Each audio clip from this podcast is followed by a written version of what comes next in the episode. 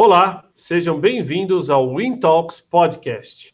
Eu sou o Thiago Alves e no episódio de hoje, para receber uma convidada mais do que especial, a querida Débora Stern Vieitas, que vai estar aqui falando um pouquinho mais para a gente sobre o momento atual na perspectiva da Anshan. A Débora, que é presidente da Anshan no Brasil. Débora, seja bem-vinda.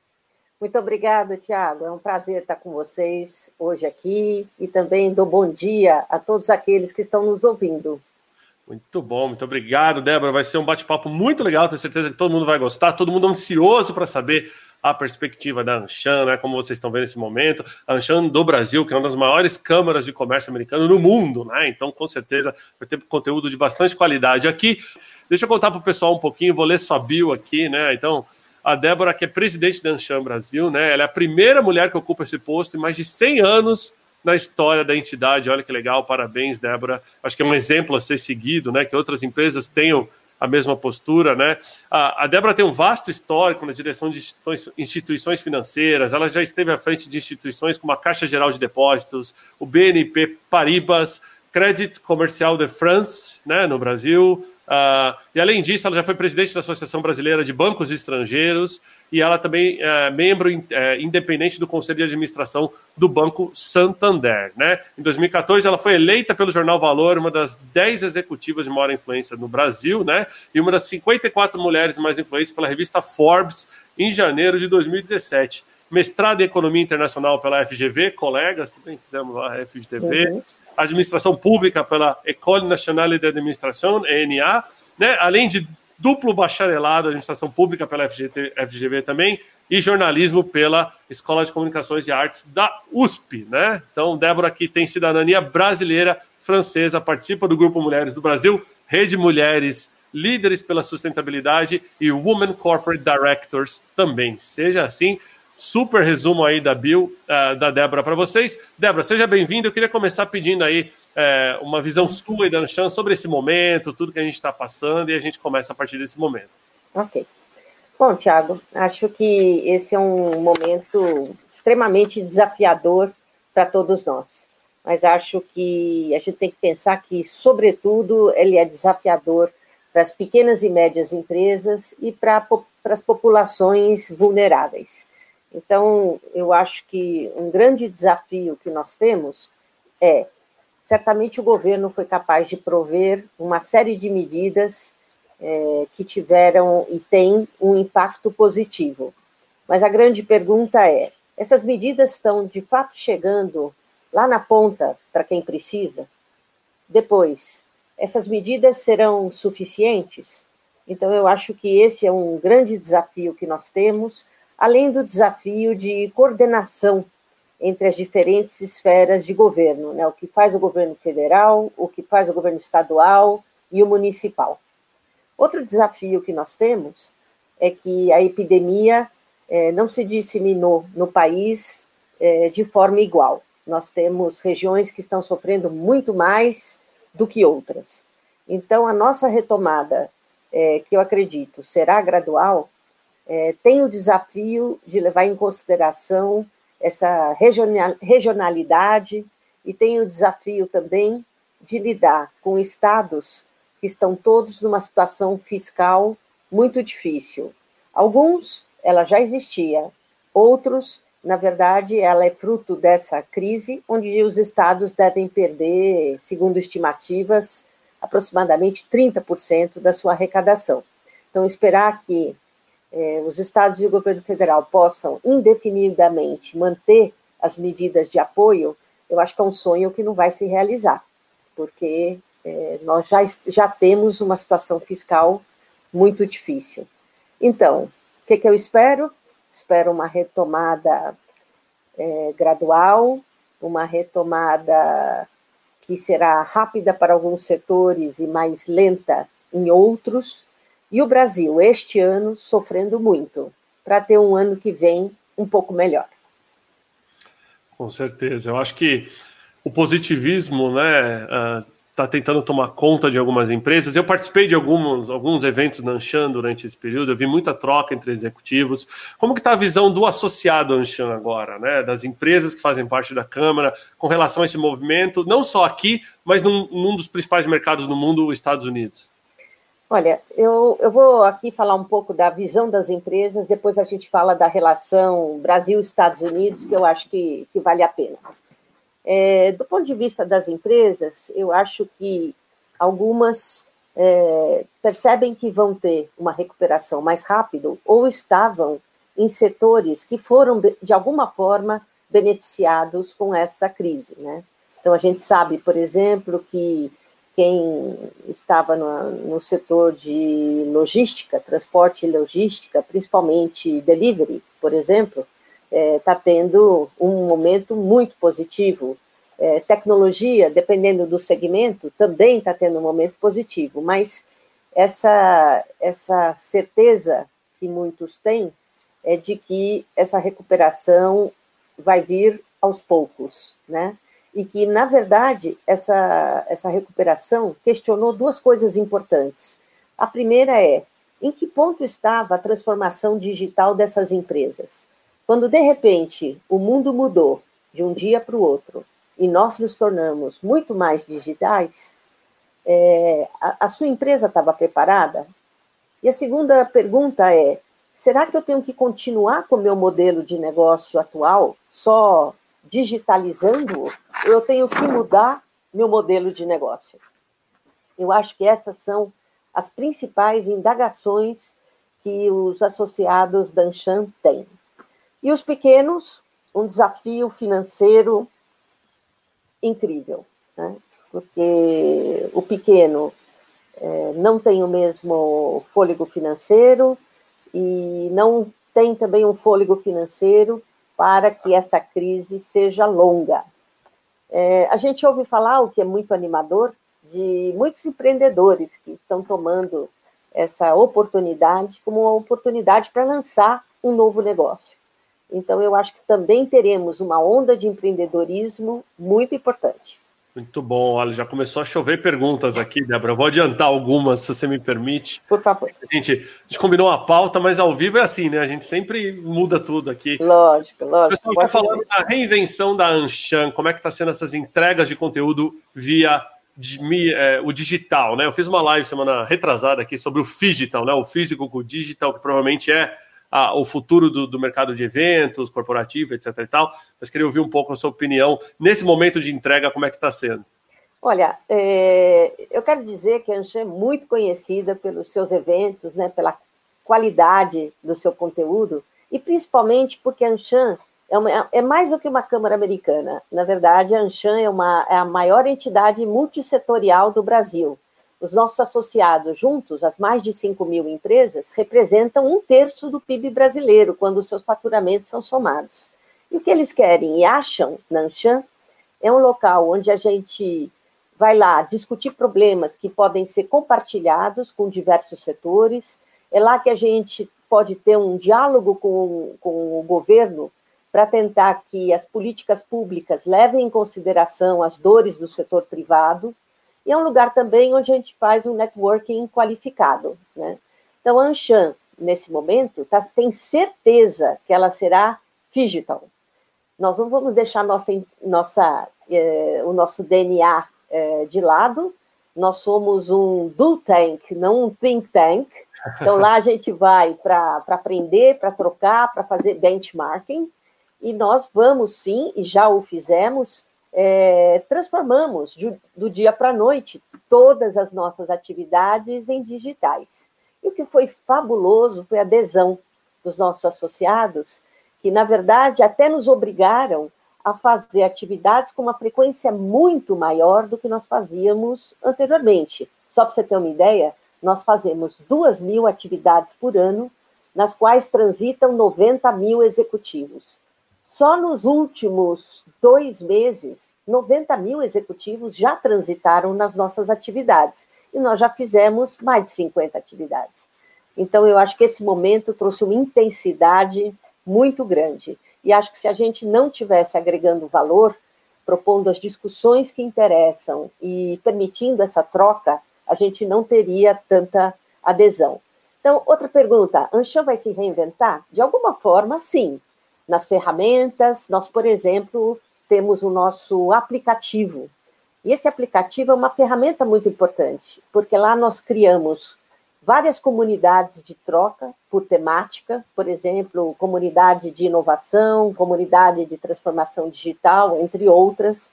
E esse aplicativo, nós também vamos oferecer uma possibilidade de networking a partir de dados que você nos fornece. Então, você tem interesse em compras? Nós vamos te fornecer cinco contatos de pessoas que fazem a mesma coisa que você. Muito bom, pessoal. Bom, a gente fala, acabamos adiantando aqui essa questão da, da associação. Deixa eu passar algumas perguntas que eu acho que é interessante. Pois uma pergunta do pessoal do Procurement Club aqui, ó, o Walter mandando.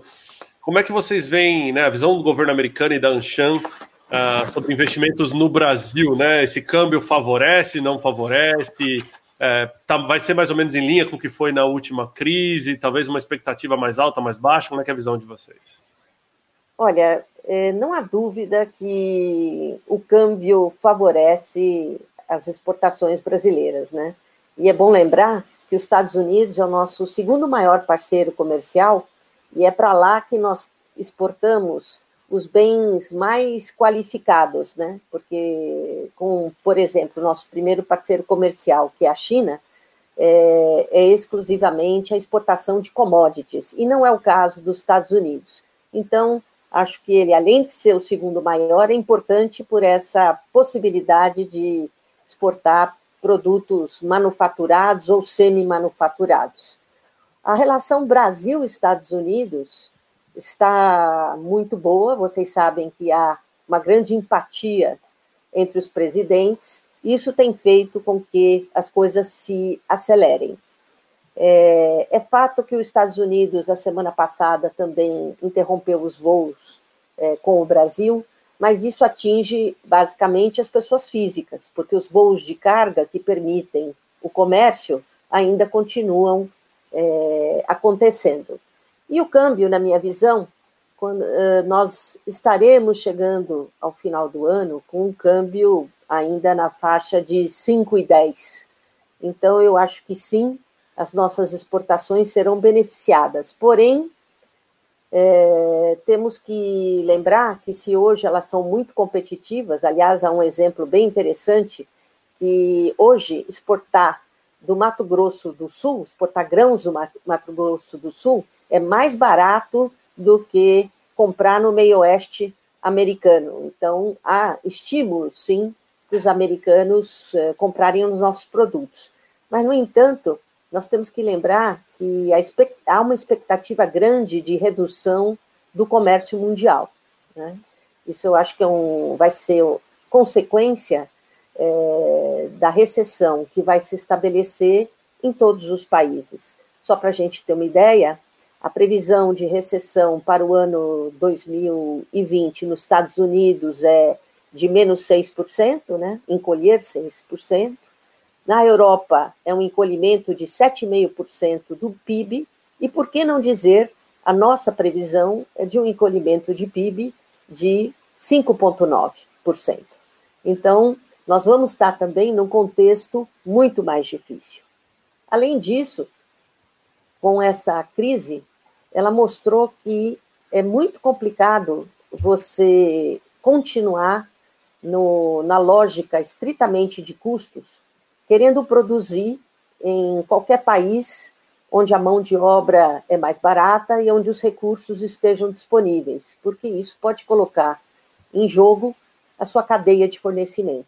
Então, acho que há uma tendência que essas cadeias de fornecimento se encurtem, né? Então, nós temos que, do ponto de vista da nossa imagem externa, é, devemos zelar muito para que essa imagem seja boa para que aqui os investidores estrangeiros tenham segurança jurídica e previsibilidade, que são duas coisas muito importantes para o estabelecimento é, de qualquer nova atividade no país. Muito bom, obrigado, Débora, por mais uma resposta completíssima. O pessoal está mandando mais questionamentos aqui.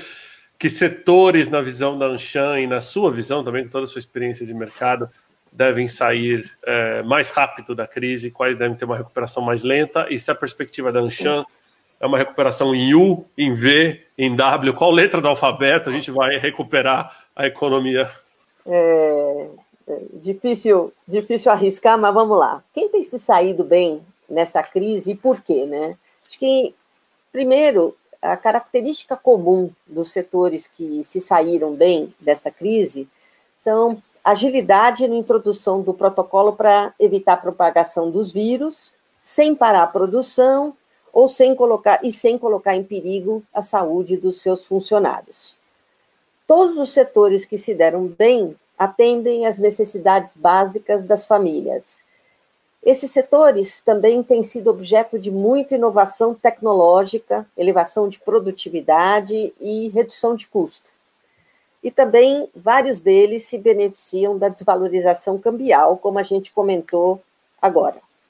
O que eu vejo, os setores que eu vejo se saindo muito bem com a crise são, em primeiro lugar, o agronegócio, né? Ele foi capaz de colher uma safra recorde e está desovando isso no mercado com muito sucesso. Segundo, obviamente, a logística, já e principalmente a logística que trata aquela última milha, né, porque é aquela que entrega no endereço do comprador final, o comércio exterior, que nós já falamos, e falamos também que hoje a gente tem portos mais eficientes, então a gente tem mais facilidade também para exportar. O sistema financeiro, né, já que os clientes se tornaram mais digitais e os bancos já estavam preparados para isso, então nenhuma transação deixou de ser feita nesse momento. Uh, os setores de comércio que estão ligados à alimentação, higiene, limpeza e farmacêutica, bem como as indústrias que fornecem para eles. E, por último, acho que eu citaria os serviços de saúde e assistência, né? Porque eles, inclusive, tiveram que contratar pessoas nesse, nesse, nessa pandemia. Então, acho que isso foram, foram os elementos que fizeram ganhar e os que ganharam. E eu acho que, como, como setores que estão sofrendo muito, você tem turismo, aviação e lazer, você tem o setor automotivo, você tem construção civil, a indústria de transformação, um pouco a educação e a área de petróleo e gás. Eu acho que esses são os que estão sofrendo mais. O que, que eu vejo? Que quem vai crescer são as empresas que se beneficiam do, da mudança do comportamento do consumidor. Nenhum de nós vai sair igual dessa crise. Inevitavelmente, sairemos todos mais digitais, sairemos todos mais ligados em saúde. Então, tudo que é alimentação e que propicie bem-estar e saúde devem ser negócios que devem ter um bom crescimento. Quem deve retornar ao normal são as empresas que são essenciais, que sofreram com a recessão, mas vão se recuperar tão logo a demanda volte ao normal. Então, acho que esses são do tipo a parte de transporte rodoviário urbano, uh, a, a, o telecom e, e telecomunicação, e, desculpe, tecnologia. Então, esses, logo que a coisa voltar, eles voltam igualmente juntos, né? E tem empresas que vão ter um caminho prolongado para se recuperar e vão ter que ter mais capital para resistir ou vão ter que transformar completamente o seu modelo operacional ou o seu modelo de negócio. Eu estou pensando aí no turismo e no lazer, estou pensando no automotivo, estou pensando na mineração. Então, eu acho que esses são setores é, difíceis. Agora, tem mais difícil ainda, né? São os setores, é, o setor industrial, os aeroportos, é, o varejo, né? Então, esses é, vão ter que é, aguentar por mais tempo do que os outros e certamente nem todos vão sobreviver. Né? Então, acho que a gente vai ter uma alta taxa de mortalidade de empresas que não tiverem com o nível adequado de capitalização para esperar o retorno. Formato do retorno. Eu acho que o formato do retorno é, está mais para U do que qualquer outro formato. Né? E a grande diferença é que tempo a gente permanece na base do U. E, na minha opinião, isso é muito função, é, na verdade, da, da estabilização da pandemia. Todos nós sabemos que podem haver segundas, terceiras ondas, então a, o modo de reabertura é muito relevante. E também é, sabemos que a, o aparecimento ou a aprovação final de uma vacina pode mudar bastante esse cenário. Então, o cenário ainda é de muita incerteza para a retomada. Muito bom, obrigado, Débora, pela resposta.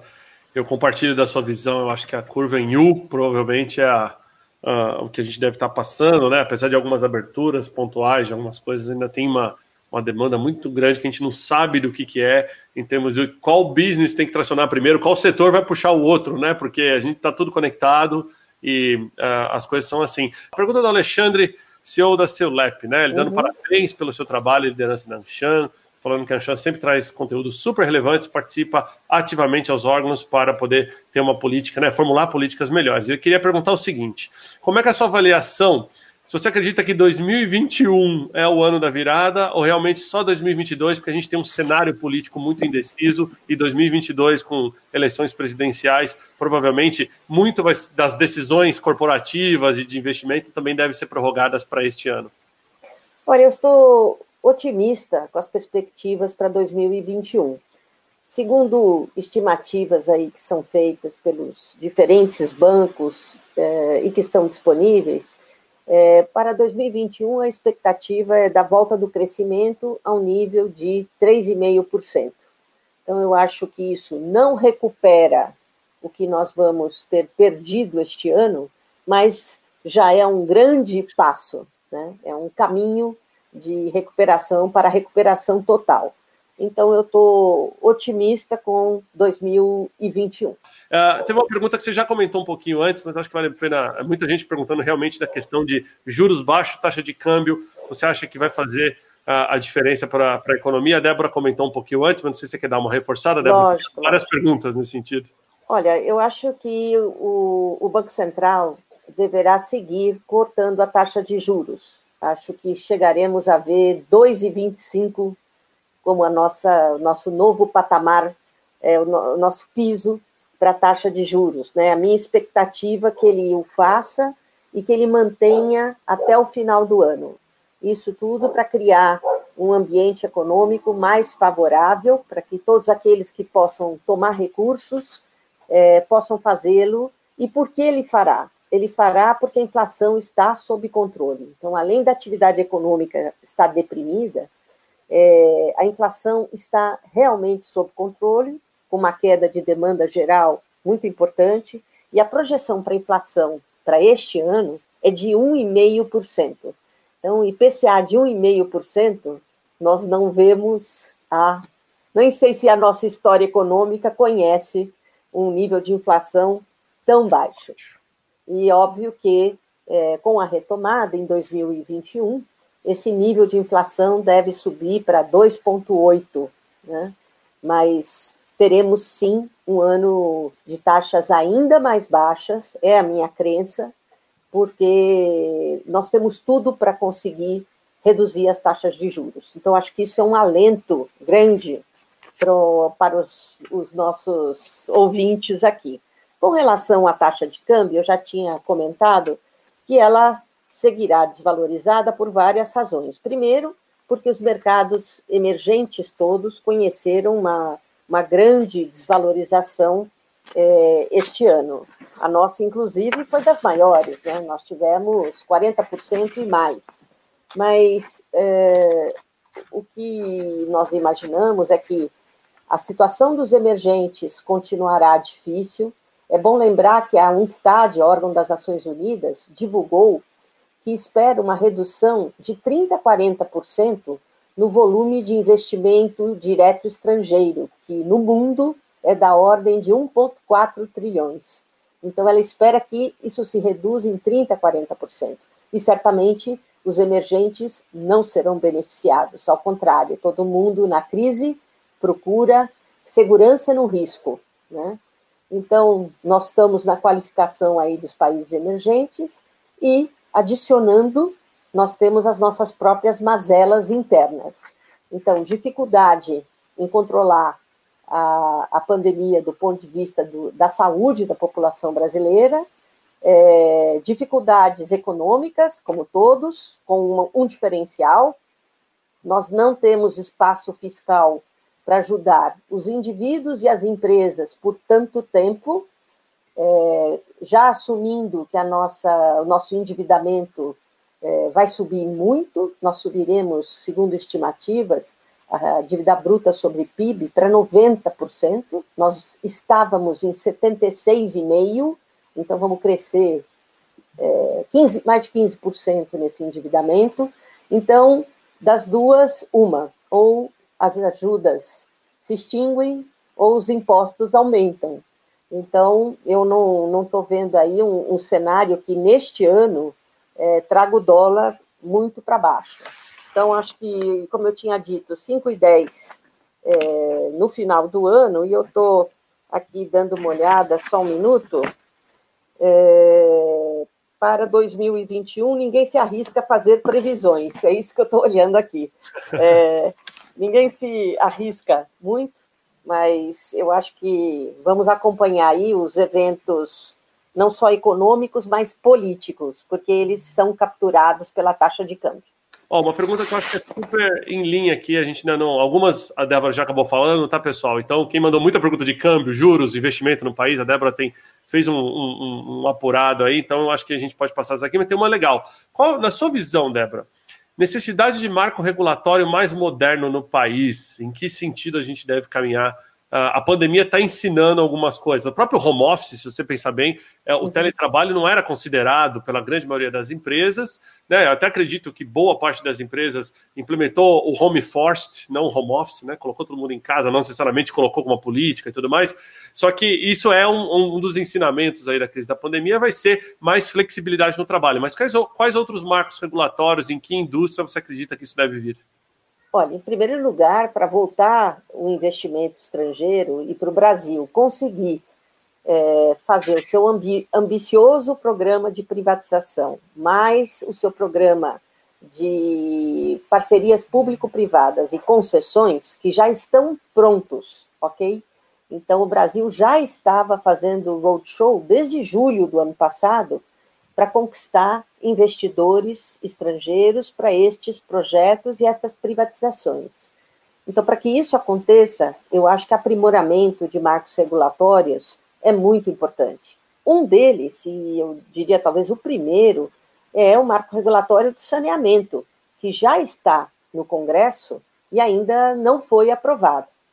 Segunda questão importante, que está na pauta do Advocacy Danchan, é o fortalecimento das agências reguladoras. Então, as, as, agências reguladoras têm que ser independentes, têm que poder contratar o seu pessoal técnico e têm que ter receitas independentes, oriundas das taxas de fiscalização ou qualquer receita semelhante que elas próprias geram ao cumprir a sua função. Lá na Anshan, nós trabalhamos muito com duas, Anvisa e INPI, né, que faz aprovação de marcas e patentes, e nós vemos as dificuldades que eles têm para ter quadros completos, para conseguir se livrar do imenso backlog que eles têm, e tudo isso porque falta autonomia. Então, fortalecimento das agências reguladoras é importantíssimo para o futuro do país. E, por último, dois grandes temas. É, todas essas parcerias público-privadas e concessões que o governo é, quer fazer são orientadas para a infraestrutura. Então, nosso país precisa desesperadamente de investimentos em infraestrutura para poder manter a sua competitividade. O nível de investimentos que tem sido feito, ele sequer serve para fazer uma reposição dos ativos que nós temos hoje. Quem dirá investir em novos? E por último, educação. Por último, mas talvez o mais importante. Então, na educação, eu vejo uma mudança radical como necessária. Então, a, a melhorar a qualidade da educação pública requer ferramentas, requer treinar professores. E as empresas vão ter um papel muito mais importante do que já hoje tem. Então, eu acho que as empresas também farão muitas parcerias para conseguir desenvolver a mão de obra que precisam. Com certeza, ótima resposta, Débora. Obrigada aí pela visão.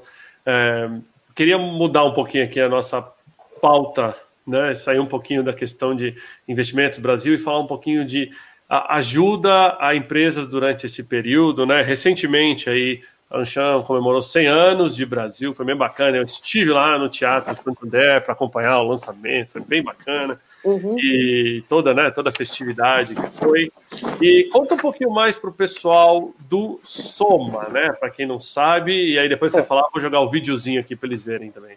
Olha, nós estamos, é, muito, fomos muito surpreendidos, porque não só é, nossos associados é, vieram buscar Anshan quando precisaram de ajuda, mas como nós fomos capazes de mobilizar ajuda entre os associados. Então, nós tivemos um, um fluxo de associado ajuda associado inicial que nos surpreendeu e nos deixou muito felizes. Mas aí nós resolvemos que era necessário organizar essa, essa iniciativa e ampliá-la. Aí nós resolvemos também é, pedir que os governos dissessem o que estavam precisando, que nós encontraríamos nossos associados dispostos a ajudá-los. E esse movimento também foi maravilhoso. Então, eu dou exemplos. É, graças à conexão feita pela Anshan, foi criado um Tinder para fornecimento e compra de equipamentos de proteção individual. Era uma necessidade da Agência Brasileira de Desenvolvimento Industrial, que é uma entidade ligada ao Ministério da Economia, e nós conectamos a Microsoft, que os ajudou a desenvolver isso. Nós temos um outro empresário associado nosso em Recife, que tinha um software já desenvolvido para é, gestão de UTIs. Então, nós conectamos esse associado com o Ministério da Economia, que usou o software dele nesse processo. Então, assim, acho que foram uma série de iniciativas muito bacanas e que nós resolvemos não só por é, empresa com empresa, governo com empresas, mas também mostrar toda a solidariedade que as empresas tiveram e como elas estavam participando nesse esforço de combate à pandemia. E eu acho que o setor privado brasileiro deu um exemplo extraordinário. Bem legal, Débora. Acho que a gente vive hoje no mundo da economia compartilhada, né? A gente compartilha é, experiências, compartilha é, projetos, compartilha espaços de trabalho, compartilha tudo. Então, ter isso, eu até gostei da sua definição, né? Um Tinder corporativo. Isso é bem, bem legal mesmo. Voltou. Voltou. Ah, bom, bom, como eu, eu, eu li em algum lugar e eu achei que é uma frase que define perfeitamente, é, nós não estamos é, todos no mesmo barco, mas sim sob a mesma tempestade, e cada um enfrentando como pode e com o que tem. Então, eu acho muito importante que os que tenham mais é, ajudem mais. Então, pessoal, o Soma está aí para isso ajudem-se uns aos outros e vamos ajudar tanto o governo como a sociedade naquilo que ela está precisando. Né? Muito bom, obrigado, Débora. Eu queria, Débora, se você me permite, muitas perguntas e muitos comentários, querendo saber mais sobre a Débora, a sua carreira, como é que você é, chegou nesse cargo hoje onde você inspira tantas outras empresas e tantas outras mulheres a ocupar mais cargos de liderança, né? E você que participa de vários grupos, como eu, eu já li aqui no começo da nossa live, é. um pouquinho, passa um pouquinho dos ensinamentos, dos insights. Eu acho que o pessoal vai se beneficiar bastante disso.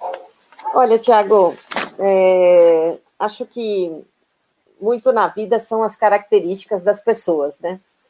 Eu acho que eu sempre fui uma pessoa aberta, inquieta, gostava muito de estudar e gostava, sobretudo, de começar e acabar as coisas. Eu acho que isso eram características. E também sempre tive muita atração pelo internacional. Então, eu, eu isso explica depois que eu trabalhei é, boa parte da minha carreira no, em empresas internacionais. Né? É, bom, eu tenho, eu comecei a minha carreira no setor público, é, eu fiz administração pública na GV, né? E eu acabei no setor público numa entidade muito interessante, que hoje não existe mais, que era uma fundação que fazia o aprimoramento da administração pública no estado de São Paulo. E por causa disso, eu trabalhei em vários projetos de reformas administrativas no Brasil todo, em diferentes estados e até fora do Brasil. Era uma experiência muito, e foi uma experiência muito gratificante, mas onde muitos dos projetos, às vezes, não se tornavam realidade. Então, meio frustrada, quando eu estava terminando aí o meu, o meu mestrado, eu, eu encontrei uma oportunidade de trabalhar na área internacional de um banco. E foi assim que eu me liguei ao setor financeiro e fiquei 30 anos nesse setor financeiro, trabalhando em bancos diferentes, mas muito satisfeita com, com, com o que eu pude fazer. Agora, hoje é um momento muito feliz também da minha vida, né? É um momento onde, é, depois de ter construído uma carreira, eu, eu estou no terceiro setor, eu trabalho na maior entidade multissetorial do Brasil, eu trabalho numa entidade que tem propósito, né? E que é apolítica, apartidária, então eu, eu me sinto muito feliz por isso. Alguns podem perguntar, mas Débora, e o jornalismo? Bom, o jornalismo foi uma paixão da minha vida. Eu sempre me imaginava como correspondente internacional da Globo em algum lugar. É, essa era a, a razão por, pela qual eu fui fazer o jornalismo. Mas no, a vida me levou para outra direção. Só que eu incorporei tudo que o jornalismo é, me trouxe como formação profissional e, e, gosto e respeito, e acho que o jornalismo tem um, um papel extraordinário na manutenção da democracia é, no Brasil. E hoje, mais do que nunca, isso aí é, é importante. Então, eu não sei se tem alguma coisa mais específica de carreira que perguntaram, mas é para contar que é, eu sempre fiz opções com base nas minhas intuições e propósitos.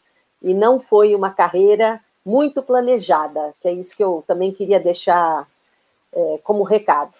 Acho que planejamento, eu respeito muito quem consegue se planejar, e é, é, eu acho que isso é característica de personalidade.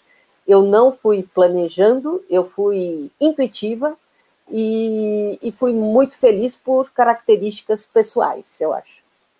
Ó, muito legal, Débora. O pessoal comentando aqui, ó, que você é uma inspiração para outras mulheres que estão assistindo essa live, entendeu? Não só pelo seu posicionamento no mundo corporativo, seu trabalho no terceiro setor, né? Ter chegam num nível de se level, mas que com certeza, né, está é, ajudando a inspirar outras pessoas e outras empresas. E a gente sabe, né, que o Brasil pode sair mais forte é, dessa pandemia, né, Débora? Se a gente tra trabalhar a diversidade para combater a adversidade a qual vivemos no momento, né? Débora, é, voltando uh, só para uma questão aqui, é, na sua carreira, né? Você hoje acredita que o, o, mercado de trabalho brasileiro ele dá oportunidades iguais? O quão longe a gente está ainda de trazer efetivamente diversidade e inclusão para os ambientes de trabalho? Olha, eu acho que nós estamos ainda longe, viu? Muito longe. Eu acho que nós temos magníficos exemplos em grandes empresas que se estruturaram para isso, mas acho que ainda existe um mito que fazer diversidade custa caro. Ter diversidade no negócio é caro. Eu acho que isso é um mito, porque, em primeiro lugar, ter diversidade é uma decisão top-down. Então, é o, o gestor, o acionista, que tem que tomar essa decisão e criar indicadores que ele possa acompanhar como isso está acontecendo dentro da empresa. Acho que, é, por exemplo, no que tange a diversidade de gênero, nós progredimos bastante na questão é, das mulheres, mas nós temos outros segmentos que ainda é, continuam sendo penalizados. Nós somos também um país que tem mais de 50% da população que é da raça negra, e nós não vemos economicamente o reflexo disso, ao contrário. Então, eu acho que caminhamos, mas ainda temos uma longuíssima jornada. Com certeza, muito bom. Obrigado, Débora, pelo comentário. Eu queria aproveitar, né, entrar no último tópico aqui, compliance. Né? Como você sabe, a gente está aqui hoje, com parceria aí com o Procurement Club, né? e o Procurement Club que levanta em 2020 essa bandeira da ética profissional, compliance. A gente vive num momento onde é muito fácil as pessoas se confundirem, né? Pandemia não é desculpa para fazer qualquer coisa, né? A crise não é desculpa para você não honrar seus compromissos e por aí vai.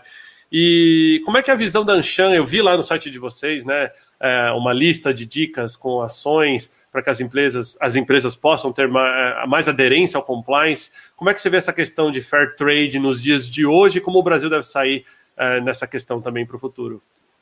Bom, em primeiro lugar, eu, eu entendo que, mais uma vez, é, compliance também é uma decisão top-down, é uma decisão do gestor. Se não, se não o for, e se ela não penetrar toda a empresa, ela será o que a gente chama compliance samambaia. Ela está lá, né, é, no vaso e não permeia a organização. Então, eu acho que para isso é, acontecer, é, tem que ser, em primeiro lugar, uma decisão da gestão e a gestão tem que zelar por isso. E acho que todas as empresas imaginam que ter um manual de ética e compliance seja uma coisa só formal, mas isso é como missão, valores e propósito das empresas. Ou fica na parede ou você implementa. Eu acho que compliance é igual. Você tem que implementar, você tem que dedicar recursos e ela é sim importantíssima.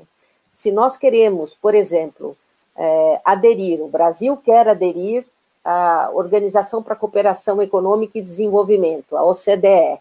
Então, nós vamos ter que melhorar muitíssimo é, no caminho para conseguir fazer esta adesão, melhorar a nossa legislação, aprimorá-la, assim como a prática dentro das empresas. Só como exemplo, o nosso comitê de compliance da Anshan é um dos melhores e maiores do que, eh, que nós temos. Então, eu vejo que suscita um interesse imenso. Todos os anos nós fazemos um fórum de compliance, então eu acho que é, quanto mais for disseminado no Brasil, agora que nós temos a nossa próxima, própria legislação anticorrupção, melhor nós estaremos, tanto do ponto de vista do investidor estrangeiro, quanto do ponto de vista doméstico. Então, ao pessoal do Procurement Club, em primeiro lugar, é, meus agradecimentos pela pergunta. É um tema que nos é muito caro na e estão desde já convidados a fazer um evento lá na se quiserem, para discussão desse tema. Vai ser um prazer recebê-los. Ó, oh, que bacana, hein, pessoal? Já tá, já só por data agora, né? Esperar passar essa pandemia por data, tenho certeza que eles vão adorar. Pessoal do Procurement Club que sempre participa aqui ativamente. Débora, tá com saudade do escritório, não? Tá? Quando tá, não vê a hora de voltar a trabalhar lá na Anshan? Olha, acho que acho que estamos todos com saudade do escritório ou do encontro que o escritório propicia. Acho que o home, home office ou o trabalho forçado em casa, como você bem colocou, é, nos trouxe uma grande descoberta. Sim, nós nos tornamos todos mais produtivos. Mas é interessante ouvir uma expressão que, que eu gostei muito, é que o que nós conseguimos crescer foi a produtividade estática. E que a produtividade dinâmica, que é aquela feita é, da interação com os outros, daquela ideia que surge no café, quando nós nos encontramos no café, essa está afetada. Então, eu acho que a volta aos escritórios é uma oportunidade de também acelerar a produtividade dinâmica. Muito bom, obrigado, Débora. Tenho certeza aí que o pessoal se conectou bem. Vou fazer um comentário sobre o que você falou de ética. Esses dias eu participei de um fórum no IBMEC sobre ética, pediram para definir fair trade, ética é uma frase. Pensei bem, falei, bom, é fazer a coisa certa quando ninguém está olhando, porque quando alguém está olhando é fácil, né? Concordo. É para vocês que estão em casa e acham que em casa não tem que cumprir com as mesmas regras, é, não, ao contrário, é exatamente quando você não tem essa supervisão direta que você precisa cumprir com todas essas regras. Pessoal, eu sempre falo para vocês o que é bom passar rápido, né?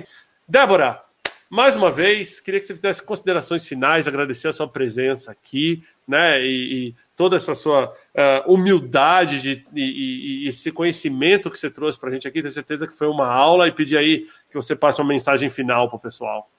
Bom, Tiago, em primeiro lugar, muito obrigada por essa oportunidade. Foi um prazer estar aqui com vocês hoje. Eu acho que, como mensagem final, eu sei que nós temos aqui muitas pessoas que estão no C-level das empresas, e eu diria a eles: é, sejam líderes estadistas hoje. Então, você precisa recuperar seu negócio, mas você também tem que ser responsável pelo que acontece no seu entorno. Então, lembre-se que cada negócio tem muitos stakeholders, além dos acionistas e dos colaboradores. Então, acho que não esqueça dos mais vulneráveis. Uh, a segundo comentário que eu faria é valorizem a nossa democracia e vamos todos é, nos preparar para que ela continue no melhor nível possível e usem é, os canais que vocês têm, é, inclusive a Anshan é este canal, para ter uma relação com, do, do setor privado com o governo que seja construtiva. Nós estamos aí à disposição. E um bom dia para todo mundo. Muito obrigado, Débora. Obrigado pela presença. Pessoal, é, agradecer também o pessoal da Audi, que mandou um vídeo para a gente passar na entrada bacana da chegada do carro elétrico deles, muito legal. E agradecer a todos, então, pela presença, gente. Um grande abraço aí no dia de hoje. Obrigado, Obrigada, Débora. obrigada, Tiago. Um abraço a todos.